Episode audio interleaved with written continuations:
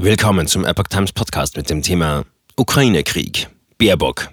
Deutschland ist inzwischen einer der größten Waffenlieferanten. Ein Artikel von Epoch Times vom 23. März 2022. Mehr Geld für Waffen.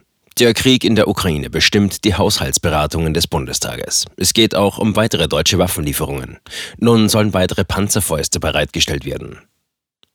Die Bundesregierung will weitere Waffen aus den Beständen der Bundeswehr an die Ukraine liefern. Das Bundesverteidigungsministerium wolle 2000 weitere Panzerfäuste zur Verfügung stellen und habe den Bundessicherheitsrat um eine Genehmigung zur Ausfuhr gebeten, erfuhr die Nachrichtenagentur AFP am Mittwoch aus Parlamentskreisen.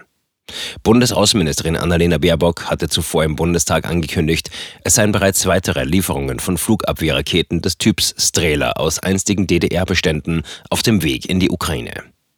Baerbock wies in ihrer Rede darauf hin, dass Deutschland inzwischen einer der größten Waffenlieferanten für die Ukraine sei. Das ist nichts, was uns stolz macht. Es ist das, was wir jetzt tun müssen, um der Ukraine zu helfen, sagte sie. Ebenso bekannte sie sich zu dem von der Regierung geplanten Sondervermögen zur Stärkung der Bundeswehr. Dass auch die Grünen hier Positionen verändert hätten, sei aus ihrer Sicht keine Schwäche, sondern ein Zeichen der Stärke, jetzt zu sagen, was notwendig ist. Habeck will neue Waffenlieferungen an Ukraine schnell genehmigen. Bundeswirtschaftsminister Robert Habeck sagte zu, alle Anträge auf Waffenlieferungen schnellstmöglich zu genehmigen. Wir haben mit dem Beschluss, Waffen an die Ukraine zu liefern, einen Pfad eingeschlagen, von dem jeder hoffentlich wusste, dass wir ihn konsequent weitergehen müssen, sagte Habeck der Welt. Für sein Ministerium und ihn selbst bedeutet dies, dass wir selbstverständlich alle Waffenlieferungen genehmigen, die im vereinbarten Korridor liegen, sagte Habeck. Das erfolgt unverzüglich. Dies ist die Politik meines Hauses seit dem Kriegsbeginn.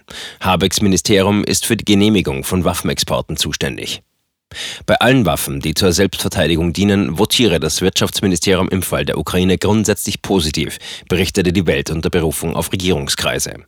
Alle Anträge der Bundeswehr wie auch von Unternehmen würden mit höchster Priorität bearbeitet und noch am selben Tag erteilt. Die ukrainischen Streitkräfte haben bereits 1000 Panzerabwehrwaffen sowie 500 Bodenluftraketen vom Typ Stinger aus Bundeswehrbeständen erhalten, zudem 500 Strehler-Raketen aus Altbeständen der DDR. Insgesamt hatte das Bundeswirtschaftsministerium Anfang März nach AFP-Informationen die Lieferung von 2700 Strehler-Raketen genehmigt. Viktor Perli. Mehr Geld für Waffen, aber weniger Geld für Kultur. Die ukrainische Regierung hatte sich zuletzt wiederholt enttäuscht darüber gezeigt, dass die Bundesregierung bisher nicht auf jüngste Bitten nach Waffenlieferungen reagiert hat.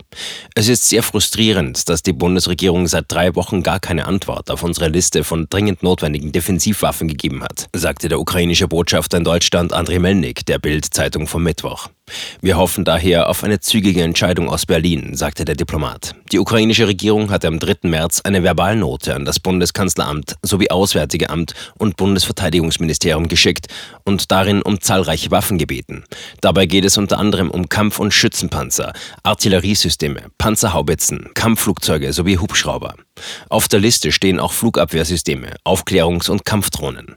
Der Abgeordnete Viktor Perli von der Linken kritisierte, dass im Etat bei der auswärtigen Kultur- und Bildungsarbeit drastische Kürzungen geplant seien. Beim Goethe-Institut etwa sollten 19 Millionen Euro gespart werden. Das können Sie doch nicht ernsthaft als Botschaft aussenden, dass Außenpolitik jetzt heißt, mehr Geld für Waffen, aber weniger Geld für Kultur und für Konfliktprävention.